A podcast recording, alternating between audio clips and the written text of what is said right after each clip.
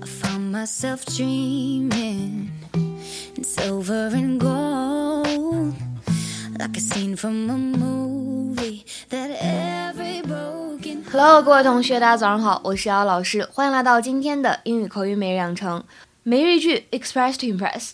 今天的话呢，我们来教给大家学这样一个句子。我说过很多让我追悔莫及的话。Look, I said a lot of things I wish I could take back, but I can't. Look, I've said a lot of things I wish I could take back, but I can't. Look, I said a lot of things I wish I could take back, but I can't. Look, I said a lot of things I wish I could take back, but I can't.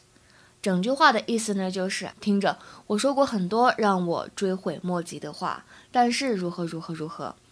在整句话的朗读过程当中呢，首先注意第一点 ，a lot of 是可以连读处理的，a lot of。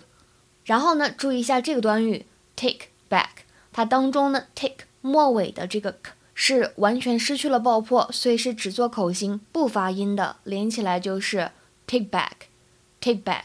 那么整句话呢比较长，有一个地方呢一定要停顿一下，就是这个 but 之前呢一定要稍微停顿一下。I have got a good feeling about this. This is going to be your sport. Last year, you said basketball was my sport. Look, I've said a lot of things I wish I could take back, but I can't.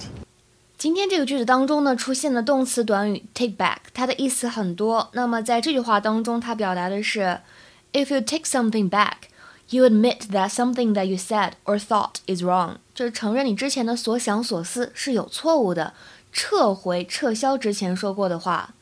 比如说，我们来看一下这个例句，非常的简单。 Take back what you said about Jeremy. Take back what you said about Jeremy. 收回你之前说的那些有关 Jeremy 的言论。之前呢，你的判断肯定是有误的。那么在这里呢，再补充一个 take back 这个短语的意思。If you say that something takes you back, you mean that it reminds you of a period of your past life and makes you think about it again，让人回忆起以前的事情，这样一个意思。 OK，那么接下来的话呢，我们来完成下面这个英译汉的练习。尝试翻译以下句子，并留言在文章的末尾。That song takes me back to my miserable adolescence. That song takes me back to my miserable adolescence.